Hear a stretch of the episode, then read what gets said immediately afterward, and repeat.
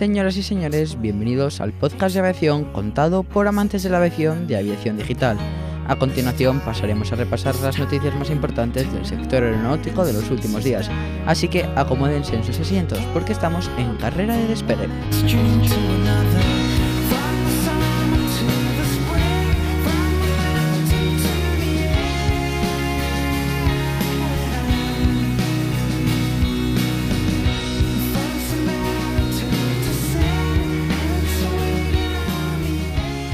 Vamos con la primera noticia para esta semana. Crisis Max. La combinación de arrogancia, ignorancia y avaricia perseguirá a Boeing toda la eternidad. Washington, Estados Unidos.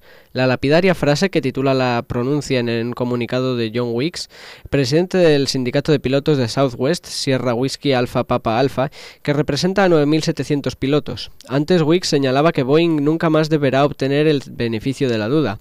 Esta valiente nota de prensa no deja lugar a dudas. Es más, Wicks llega a dar la razón a la compañía que señala está explorando otras opciones de aeronaves, incluso que no sean Boeing, para el mejor interés de todos nuestros futuros. El dirigente de Sierra Whiskey Alpha Papa Alpha habla de la confusión existente en el comunicado indica que durante el pasado verano, en las pruebas del MCAS, probando una falla teóricamente posible pero remota de la FCC, computadora de control de vuelo, los pilotos de la FAA determinaron que las acciones de la tripulación excedían el supuesto en el que se basaba el sistema de evaluación de seguridad, Sierra Sierra Alpha. Tras ello, Boeing está actualizando aún más el software del sistema de control de vuelo para abordar este nuevo problema surgido durante la simulación.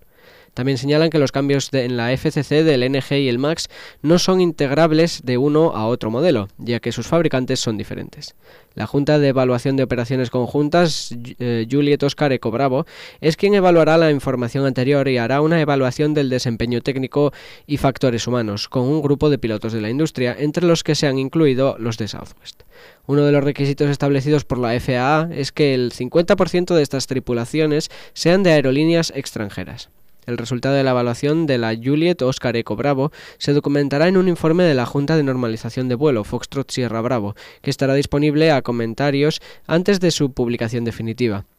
Además del Comité Especial del Delta Oscar Tango para la previsión del proceso de certificación de aeronaves de la FAA, con el fin de la revisión de los procedimientos de certificación de la propia agencia, que presentó por la secretaria de la Sierra Whisky Alfa Papa Alfa, Elaine Chao.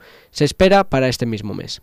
Mientras, por su parte, Boeing está señalando cada vez con más fuerza que es posible que tengan que cerrar su línea de producción Foxtrot Alpha Lima del MAX por una falta de espacio para almacenar los aviones que ya están fabricados. Pero desde el sindicato señalan que existe preocupación por si esto obedece simplemente a otra argucia del fabricante para impulsar la línea del tiempo de la vuelta al servicio del MAX, obligando a los operadores a reanudar sus pagos a Boeing, mitigando algunos costos de logística y responsabilidades una vez almacenados los aviones y en definitiva volver a obtener ingresos del MAX cuestionando de manera inmediata. Esto no parece que vaya a ser posible a corto plazo. Pues pasamos con otra noticia. Vuelo directo Londres-Sydney de Qantas. El vuelo de investigación de Project Sunrise, directo desde Londres a tierras de Sydney, llega después de 19 horas y 19 minutos. Qantas ha iniciado 12 meses de celebraciones del centenario, ya que marca un nuevo hito en la aviación con un vuelo sin escalas de Londres a Sydney con un nuevo 787-900, con la última incorporación a la flota de la aerolínea nacional, un nuevo Boeing 787 Dreamliner aterrizó en Sydney a las 12.28 pm, 19 horas y 19 minutos después de salir de Heathrow. Sigue el vuelo sin escalas de Nueva York a Sydney el mes pasado, ya que el segundo de tres vuelos de investigación apunta a mejorar el bienestar de la tripulación y los pasajeros en los servicios de ultralarga distancia bajo consideración. Reducción de dos horas. El vuelo directo redujo el tiempo total de viaje en aproximadamente dos horas en comparación con los servicios actuales de una sola parada desde la costa este de Australia. Es la segunda vez que una aerolínea comercial ha volado esta ruta sin parar, después de que Qantas voló un 747-400 casi vacío en el año 1989. El nuevo Dreamliner fue recibido por más de mil empleados de Qantas para conmemorar el 99 cumpleaños del canguro volador y comenzar 12 meses de celebraciones a medida que se acerca su centenario. Hoy se revelaron tres componentes de estas celebraciones. Libre especial en un nuevo Dreamliner que se verá en los aeropuertos de todo el mundo con cada logotipo de Qantas desde el año 1920. Una moneda de un dólar para marcar el centésimo que entrará en circulación el próximo año. Y una exposición itinerante que visitará varias ciudades de Australia. El presidente de Qantas, Richard Goyder, dijo Qantas es un icono nacional porque ha sido una parte muy importante de la vida australiana durante mucho tiempo. Comenzamos llevando correo. Comenzamos en el interior del Queensland llevando correo y algunos pasajeros en la década de 1920. Crecimos a medida que Australia crecía y hemos tenido importantes roles de apoyo durante guerras, desastres nacionales y celebraciones. Nuestros fundadores hablaron sobre la superación de la tiranía de la distancia y a lo largo de los años nos hemos mudado de biplanos a las individuales, aviones para ayudar a acercar las cosas, agregó Goider. El CEO de Qantas Group, Alan Joyce, dijo, casi un siglo después de nuestro primer vuelo, Qantas y Jetstar transportan a más de 50 millones de personas alrededor de este país y el mundo cada año. Estoy seguro de que eso sorprendería a nuestros tres fundadores que celebraron las primeras reuniones de la junta de esta empresa en la sastrería local porque era la mesa más larga que pudieron encontrar. El canguro volador. Muchos australianos vieron el mundo por primera vez en un canguro volador y muchos inmigrantes comenzaron su vida en Australia cuando subieron por primera vez a un avión de cantas. Tantas historias. Hay tantas historias increíbles de cantas que también cuentan la historia de la Australia moderna. Queremos que nuestro centenario sea una celebración de esas historias, así como también cómo seremos parte de llevar el espíritu de Australia más allá en los próximos años, agregó el señor Joyce. Cantas cumple oficialmente 99 años y comienza su centenario hoy, sábado 16 de noviembre de 2019. El Beluga XL recibe su certificación de tipo EASA. Toulouse, el Beluga XL ha recibido su certificación de tipo de la Agencia Europea de Seguridad Aérea Eco Alfa Sierra Alfa, lo que allana el camino para su entrada en servicio a principios de 2020. El avión forma parte integral del sistema industrial de Airbus y es un elemento indispensable para el aumento de la producción más allá de 2019. El Beluga XL proporciona un 30% más de capacidad gracias a sus 7 metros más de largo y un metro más de ancho que su predecesor, el Beluga Sierra Tango. Con la bodega de carga más ancha que la de cualquier otro avión de carga del mundo, el Beluga XL puede transportar dos alas del A350 X-Ray Whiskey Bravo, mientras que el Beluga ST solo puede transportar una. Con una carga útil máxima de 51 toneladas, el Beluga XL tiene una autonomía de 4.000 kilómetros, unas 2.200 millas. El aparato obtiene su sello de aprobación tras una intensa campaña de ensayos en vuelo durante la que ha efectuado más de 200 ensayos y acumulado más de 700 horas de vuelo. En total se construirán seis aviones entre 2019 y 2023, que irán reemplazando gradualmente a la flota actual de aviones de transporte Beluga ST. Lanzado en noviembre de 2014, el Beluga XL está basado en el A330-200 Freighter con una importante reutilización de componentes y equipos y lleva motores Rolls-Royce Trent 700. La cabina de piloto, situada en la parte baja del fuselaje, la estructura de la bodega de carga y la parte trasera y la cola del avión obedecen a un nuevo diseño realizado junto con nuestros colaboradores y son los que confieren al avión su distintivo aspecto. El Beluga XL es el último modelo que se suma a la cartera de aviones de transporte de Airbus. Aunque el transporte aéreo sigue siendo el principal método empleado para el traslado de grandes componentes de aviones, Airbus también utiliza el transporte por carretera, ferrocarril y vía marítima y fluvial para el traslado de piezas entre sus centros de producción. Al igual que el Beluga ST, el avión operará desde 11 destinos europeos, reforzando las capacidades industriales de Airbus y permitiendo a la compañía cumplir los plazos. Pues seguimos con otra noticia. Respira aumento de capital en Norwegian. Oslo, Noruega. Norwegian se complace en anunciar que ha recaudado aproximadamente 2.500 millones de coronas noruegas, lo que equivale a 246,5 millones de euros. Una corona noruega es 0,0985 euros al cambio de hoy a través de la colocación privada de 27,25 millones de nuevas acciones a un precio de 40 coronas noruegas cada una y de una emisión de bonos convertibles por 150 millones de dólares. Tanto la colocación privada como la emisión de bonos convertibles fueron suscritas, recibiendo por parte de los inversores más demanda que la oferta existente. Una vez consumadas ambas transacciones, Norwegian se halla totalmente financiada hasta más allá de finales de 2020, de cuando, con lo estipulado en el plan de negocio en vigor, los ingresos de la colocación privada y de la emisión de bonos convertibles aseguran el fondo de la maniobra, Working Capital, necesario para la temporada de invierno y crean un margen holgado de cara a las obligaciones financieras de la compañía mientras ésta completa su programa de transformación. EASA dice que el Boeing 737 MAX podría volver a volar el primer trimestre de 2020. Bruselas, Bélgica, la Agencia Europea de Seguridad Aérea, EASA por sus siglas en inglés, ha señalado este lunes que el primer Boeing 737 MAX podría volver a volar en Europa durante el primer trimestre de 2020. El regulador europeo tiene intención de aprobar el retorno del modelo en enero, tras lo que sería necesaria la autorización por parte de las autoridades nacionales, un proceso que tendría una duración aproximada de dos meses, según ha señalado el director ejecutivo de EASA, Patrick Key que ha resaltado que si existen requisitos de coordinación de los Estados miembros, el proceso llevaría un poco más de tiempo, según recoge Reuters. El objetivo del fabricante estadounidense es conseguir el aprobado de sus actualizaciones del software para que los 737 MAX vuelvan a volar a finales de este año. La Administración Federal de Aviación de Estados Unidos, FAA, está realizando los exámenes a estas actualizaciones antes de permitir que los aviones vuelvan a volar, un requisito indispensable para que la homóloga europea tome la decisión de permitir a las aerolíneas volar con los 737 MAX. Pues señores y señoras, pasamos con la última noticia para el día de hoy, ya que os tenemos una muy buena entrevista preparada para luego, que os explicaremos después de la noticia. Allá vamos, tributo a los Beatles a bordo de Iberia Express. Madrid, España. Iberia Express se adelanta al Día de Santa Cecilia, patrona de los músicos que se celebra el 22 de noviembre, con una actuación musical sorpresa a bordo. La aerolínea ha sorprendido al pasaje del vuelo Nápoles-Madrid con la interpretación de algunas de las canciones más emblemáticas de los Beatles, cantada a capela por el grupo italiano Neri Percaso, así como en el sorteo, entre otros premios, de una entrada doble para el concierto que el conjunto musical dará en Madrid este domingo. La aerolínea ha sido encargada de traer a Madrid el grupo Nerpercaso para su primera actuación en la capital, en la que presenta The Beatles Rooftop Experience, un concierto tributo a la banda de Liverpool que tendrá lugar en la terraza del hotel NH Colección Suecia. Paloma Utrera, responsable de ventas y marketing offline de Iberia Express, ha señalado que con este tipo de iniciativas la compañía refleja su apuesta por la música y por establecer puentes a la cultura italiana. Es un lujo traer a España por primera vez a un grupo como Neri Percaso con su tributo a los Beatles, sin duda la banda de rock más aclamada y reconocida de la historia. El grupo de Salerno es una de las grandes referencias de la música vocal italiana, la victoria en la selección de Nueve Pospote, Nuevas Propuestas del Festival de San Remo de 1995, fue el comienzo de una carrera en la que han grabado una docena de álbumes y en la que han colaborado con artistas de la talla de Lucio Dalla, Gino Paoli y Mario Biondi. Resumen de titulares.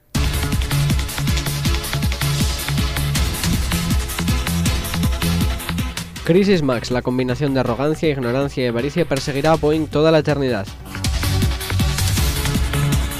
Vuelo directo Londres-Sydney de Qantas. El Beluga XL recibe su certificación de tipo EASA. Respira, aumento de capital en Norwegian.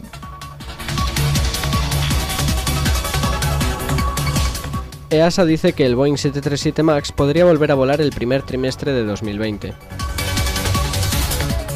Tributo a los Beatles a bordo de Iberia Express.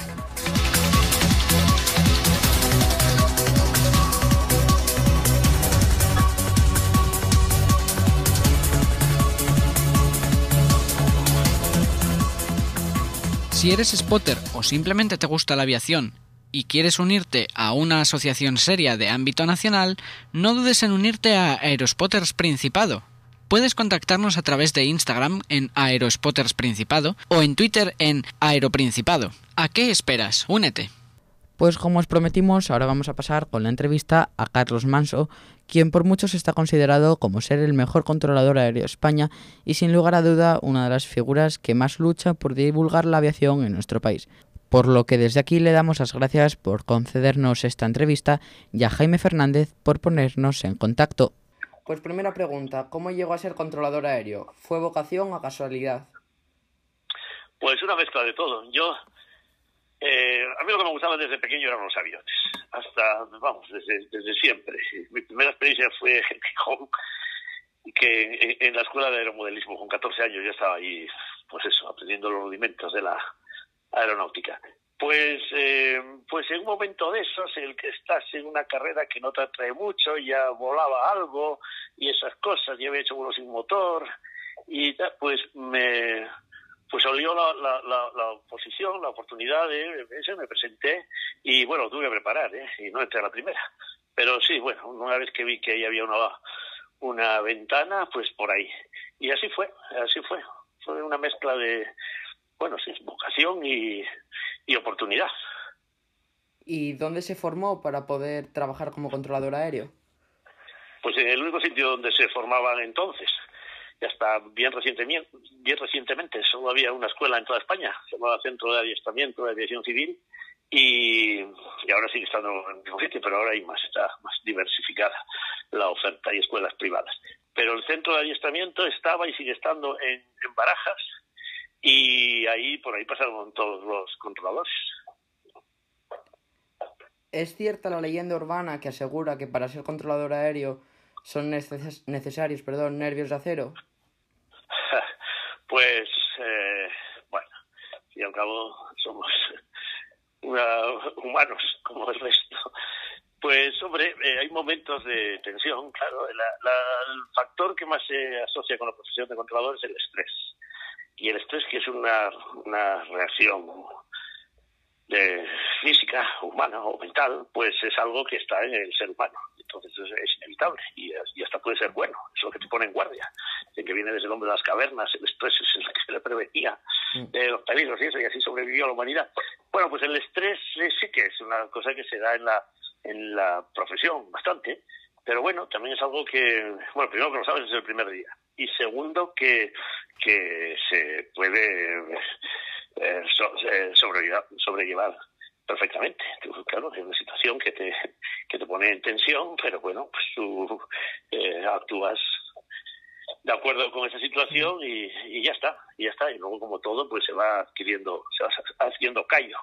También depende mucho en dónde estés, de la, edad que tengas, la experiencia, todo eso influye. No son nervios a cero, son, pues eso, que hay momentos en los que tienes que estar a lo que estás. ¿Durante cuántos años ejerció como controlador aéreo? ¿En algún momento se planteó dejarlo? Pues eh, en activo, bueno, toda la vida, pero digamos, en activo, eh, digamos que, vamos, desde que empecé, los primeros 20 años fueron en, en frecuencia, de, de, remero, como se dice, o sea, dando el callo, eh, controlando. Después ya me nombraron cargos, estuve jefe de torre, luego eh, en Madrid en un puesto de gestión y estuve otros 20.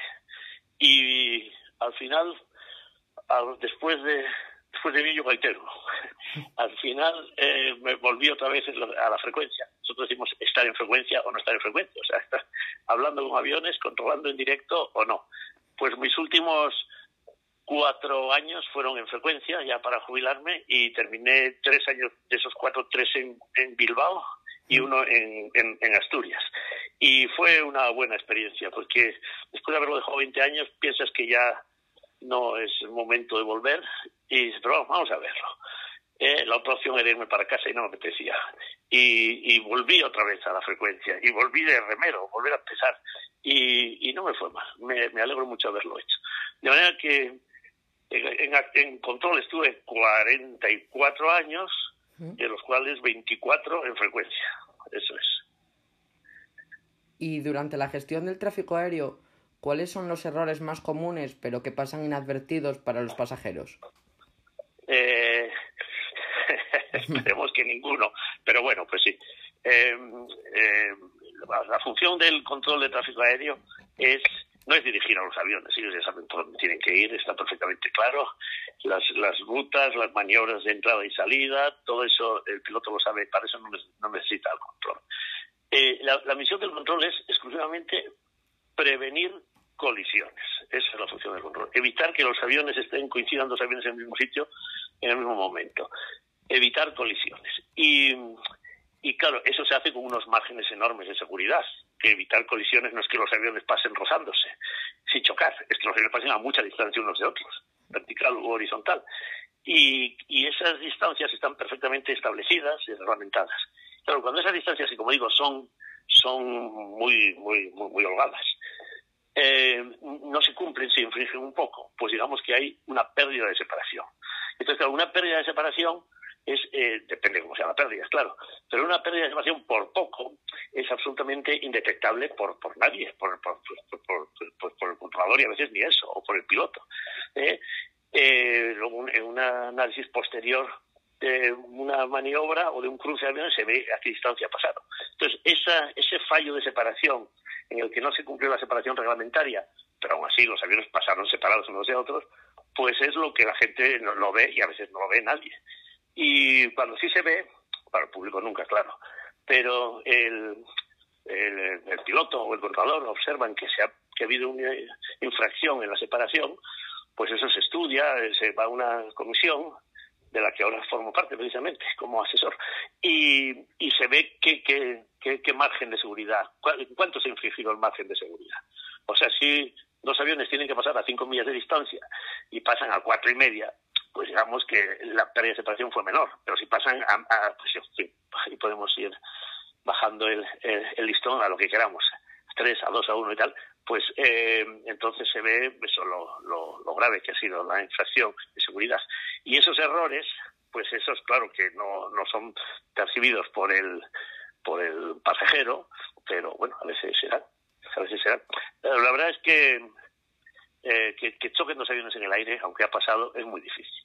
Y los sistemas, como digo, los sistemas de seguridad, primero la, la normativa, la prevención, se hace con márgenes muy amplios y cuando digamos que todo falla o mucho falla, eh, pues eh, hay otros sistemas, hay otras barreras. En último, último, último caso, los aviones están dotados hoy día de un sistema que se llama precisamente de, de, Collision Avoidance System, system, o sea, sistema de eh, evitar colisiones, que es una cosa automática, que en el último, último caso, pues eh, le, le, indicaría al piloto una maniobra de evasión para que no se produjera pues una colisión y eso se respeta escrupulosamente. El TICAS. El famoso TICAS, sí, es, así es. Así es, ACAS se llama, TICAS es marca. Pero bueno, eh, eso es, en, un momento dado, cuando las cuando el sistema detecta que, que, que la proximidad detecta que podría haber una, una, una colisión, eh, eh, a ambos pilotos, a los dos aviones implicados, les da un aviso, una se llama aviso de resolución, que es que, pues, básicamente es que uno tira para arriba y otro tira para abajo, eso es. Y eso se, se cumple sin, sin, sin, sin, sin pensar, sin discutir. Cuando la máquina dice para arriba, pues arriba o para abajo, o nivela. Y luego, se, luego ya se establece por qué, qué pasó. Y hay que decir una cosa, ¿eh? A veces el sistema previene, ve, es una máquina, la máquina no razona, eh, ve posibilidad de una colisión, dice, si sigues así, vais a acabar chocando. Y entonces da un aviso de resolución que resulta que no es necesario, que, que, o sea, que no iba a haber una pérdida de separación. Pues a lo mejor es que el piloto, o sea, la, autorización no tenía una limitación que no iba a llegar a esa a esa a esa a ese, momento, pero claro, la máquina no lo sabe. Mira, el ejemplo es y no es que la máquina falle, la máquina es perfecta, pero pero mm, a veces no es necesario, pero más de la mitad de los avisos de resolución no son no digo que sean falsos, pero no, no, no son justificados. El ejemplo clásico, eh, si, si, si un detector de, incendios, en una, vida normal, ¿eh? en, un edificio, encender un cigarrillo eh, puede activar un detector de incendios. Pero eso no significa que el edificio esté en llamas. Ah, pues falló, fue falsa alarma. Pues no, la alarma es cierta. Realmente la máquina detectó que había un, un pues eso, fuego o humo pero eso no quiere decir que fuera una catástrofe, efectivamente es que, bueno, pues algo no, no debía ocurrir, pero eso no, es una, no es la, máquina funcionó, el aviso está bien dado, pero no había un incendio ni podía haberlo habido por, por esa, en ese momento. Bueno, pues el TICAS hace veces algo parecido, dice, si esto sigue así, si esta trayectoria, si, si este avión sigue con esta trayectoria y el otro con la otra, en este determinado momento se van a encontrar, y entonces te manda el aviso. Pero claro, a lo mejor eh, eso no tiene por qué, esa, situación estaba prevista y a lo mejor ese avión iba en esa trayectoria hasta cierto punto o hasta cierto nivel que tenía instrucciones de, pues que sea, nivelar o bajar o subir o lo que sea. De manera que si el TICAS no hubiera actuado en ese momento, no hubiera pasado nada. Pero mejor es que funciona. O sea, tener el detector de humos puesto siempre, aunque no haya incendios. ¿Y puede contarnos cómo se vivieron los momentos posteriores al accidente del vuelo 610 de Iberia en el Monte Oid? Bueno, si la memoria no me falla, porque hace, hace muchísimo. Eh, claro, tanto que no me acuerdo del año. Bueno, fue en el 85, ¿no? Sí. el 12 de febrero del 85. El, el 12 o el 19 de febrero. 19, 19. 19, sí, ¿ves? Bueno, hablo de memoria. Pues, eh, bueno, sí, hombre, pues he visto varios accidentes, pero tan, tan cerca y tan próximo como aquel, ninguno. Digo, tan, quiero decir, tan cerca y tan trágico como aquel, ninguno. Fue realmente pues, es, espantoso. Eh, pues hombre, estaba en Bilbao y no estaba de servicio ese día, pero estaba imaginaria, que es el controlador que está que no está trabajando, pero que está disponible por si hubiera necesidad, pues eso, si alguien se pone mal o, pasa algo, pues se llama la imaginaria, que te sustituye, es una especie de, pues creo que está en stand-by ahí, reserva. Y estaba de imaginaria y me dijeron, nada, fue muy temprano por la mañana, que, oye, vente por aquí, y eso. Y yo sé que en directo no vi, no vi eso pero bueno, luego, pues claro, ves las consecuencias, ves eh, todo lo que se mueve alrededor de un accidente, el, servicio de búsqueda y salvamento que llega, las, las bomberos, todo eso, y, y, luego sobre todo ves la investigación. Ahí estás un poco más eh, próximo a la investigación. Hay una comisión de una, una comisión de investigación de accidentes que funciona absolutamente autónoma y, y privada. Y vamos quiero decir que no no sin hacer conclusiones públicas hasta que hasta que termina. Pero bueno más o menos estás en el mundillo y te enteras de cosas y vas viendo. Y sí pues vamos lo recuerdo pues como un momento muy triste y y muy inexplicable porque al fin y al cabo dices bueno pero cómo puede pasar una cosa así y, y sí lo recuerdo hace mucho de eso hace mucho y, hubo otros pero no tan no tan gordos muy bien si te parece, ahora pasamos a la parte que está más enfocada al Festival Aéreo de Gijón. Pues para, lo que tú quieras. Pues bueno, ¿nos podría explicar en qué consistía su trabajo como director del Festival Aéreo de Gijón?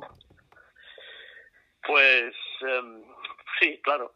El, más que trabajo es función, mm. porque el trabajo, puramente dicho, lo hace la organización. Eh, las demostraciones aéreas están reguladas desde el, vamos, desde el año 2009 por un real decreto que establece mm, pues todo lo que tenga que ver, todo lo que tiene que ver con una demostración aérea o un festival o una carrera, una, exhibición público. Y, y ahí establece claramente, diferencia, quién es el organizador. Tiene que haber un organizador, claro, el que organiza el festival, que puede ser quien sea, puede ser un ayuntamiento como en Gijón o un aeroclub o, un, o una empresa privada o un quien sea, puede organizar un festival. O, y, y, el, y, la dirección. Y la dirección, eso ha de ser ya una persona pues eh, vinculada al mundo aeronáutico, con experiencia, pues pilotos, controladores, ingenieros aeronáuticos, y, y aprobado por la autoridad competente, que es la Agencia Estatal de Seguridad Aérea. De manera que cuando un, alguien, una entidad quiere organizar un festival, tiene que eh, contar, contratar o llamar o pedir a un director y proponerle a la agencia ese director. Y la agencia dice, pues sí o no, este me vale o este no me vale.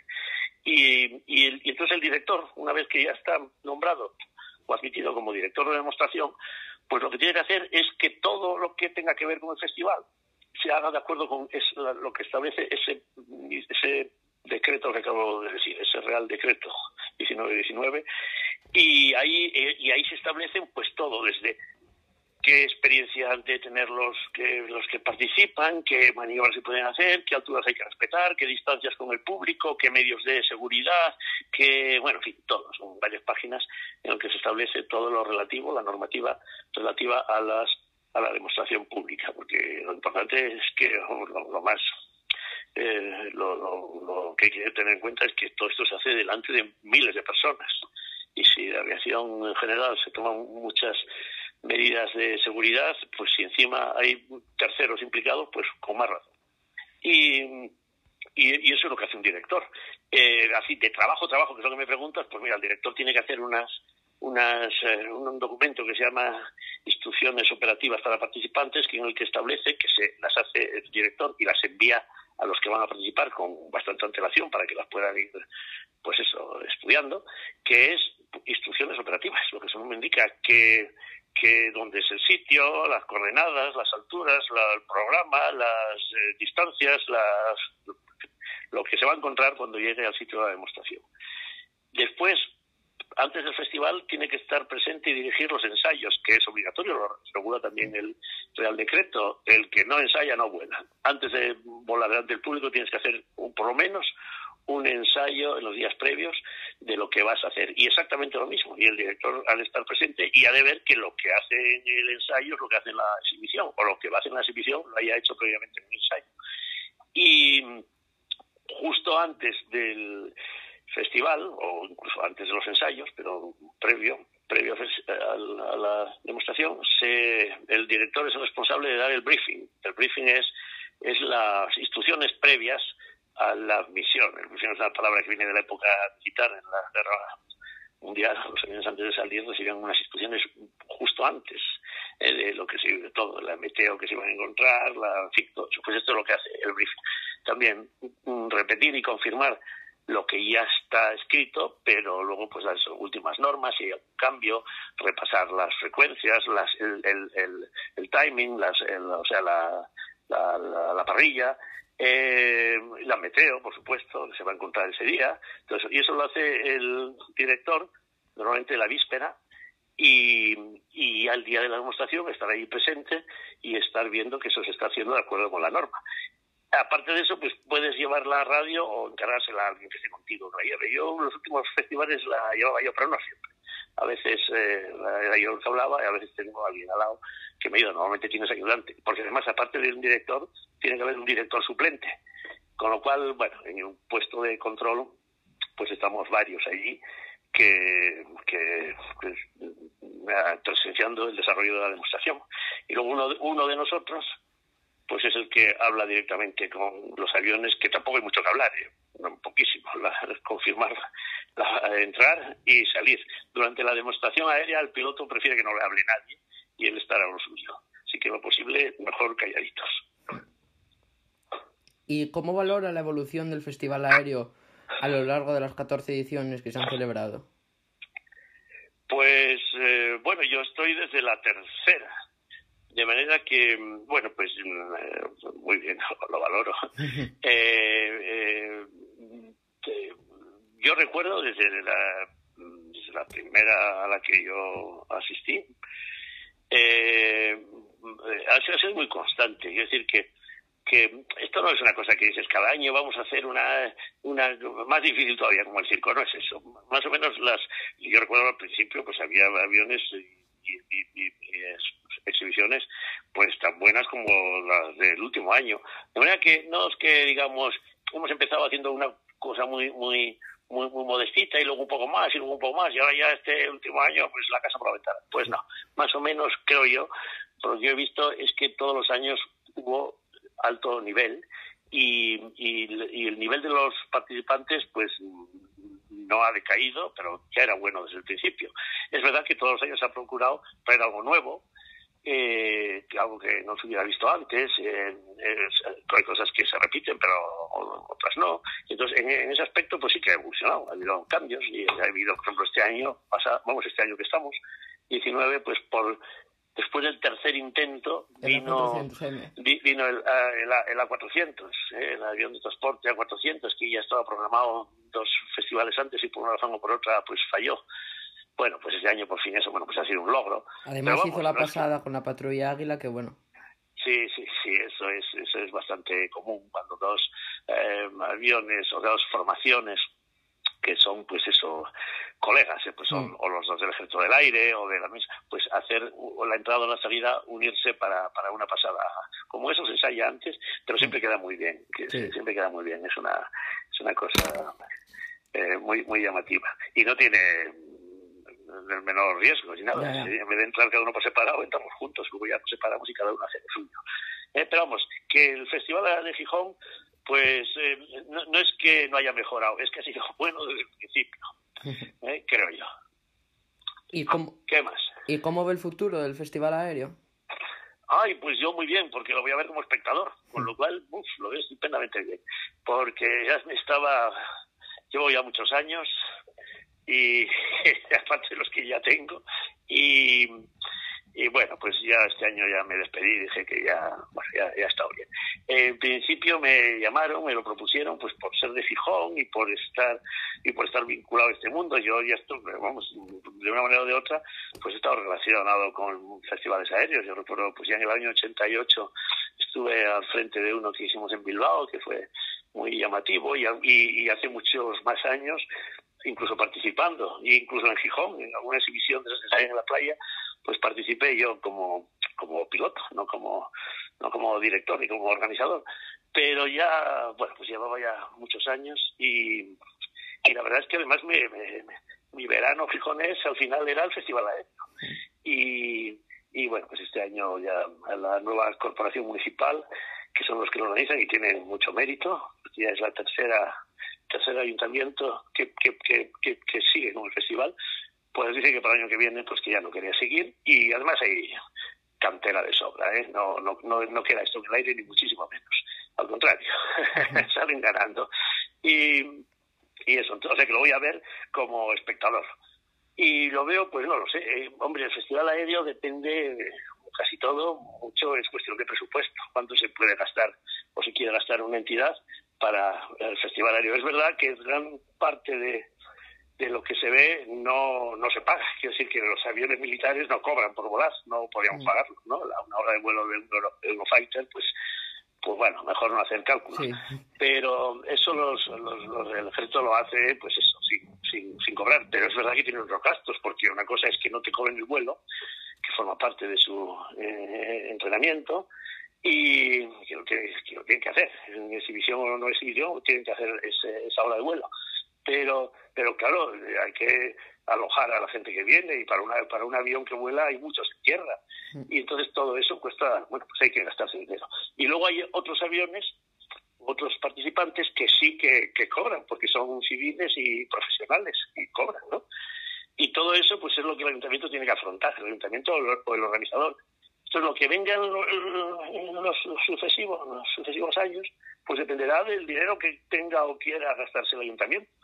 Pero, en fin, si por lo que veo, pues tiene intención de seguir. Y, y, pues veremos, veremos novedades.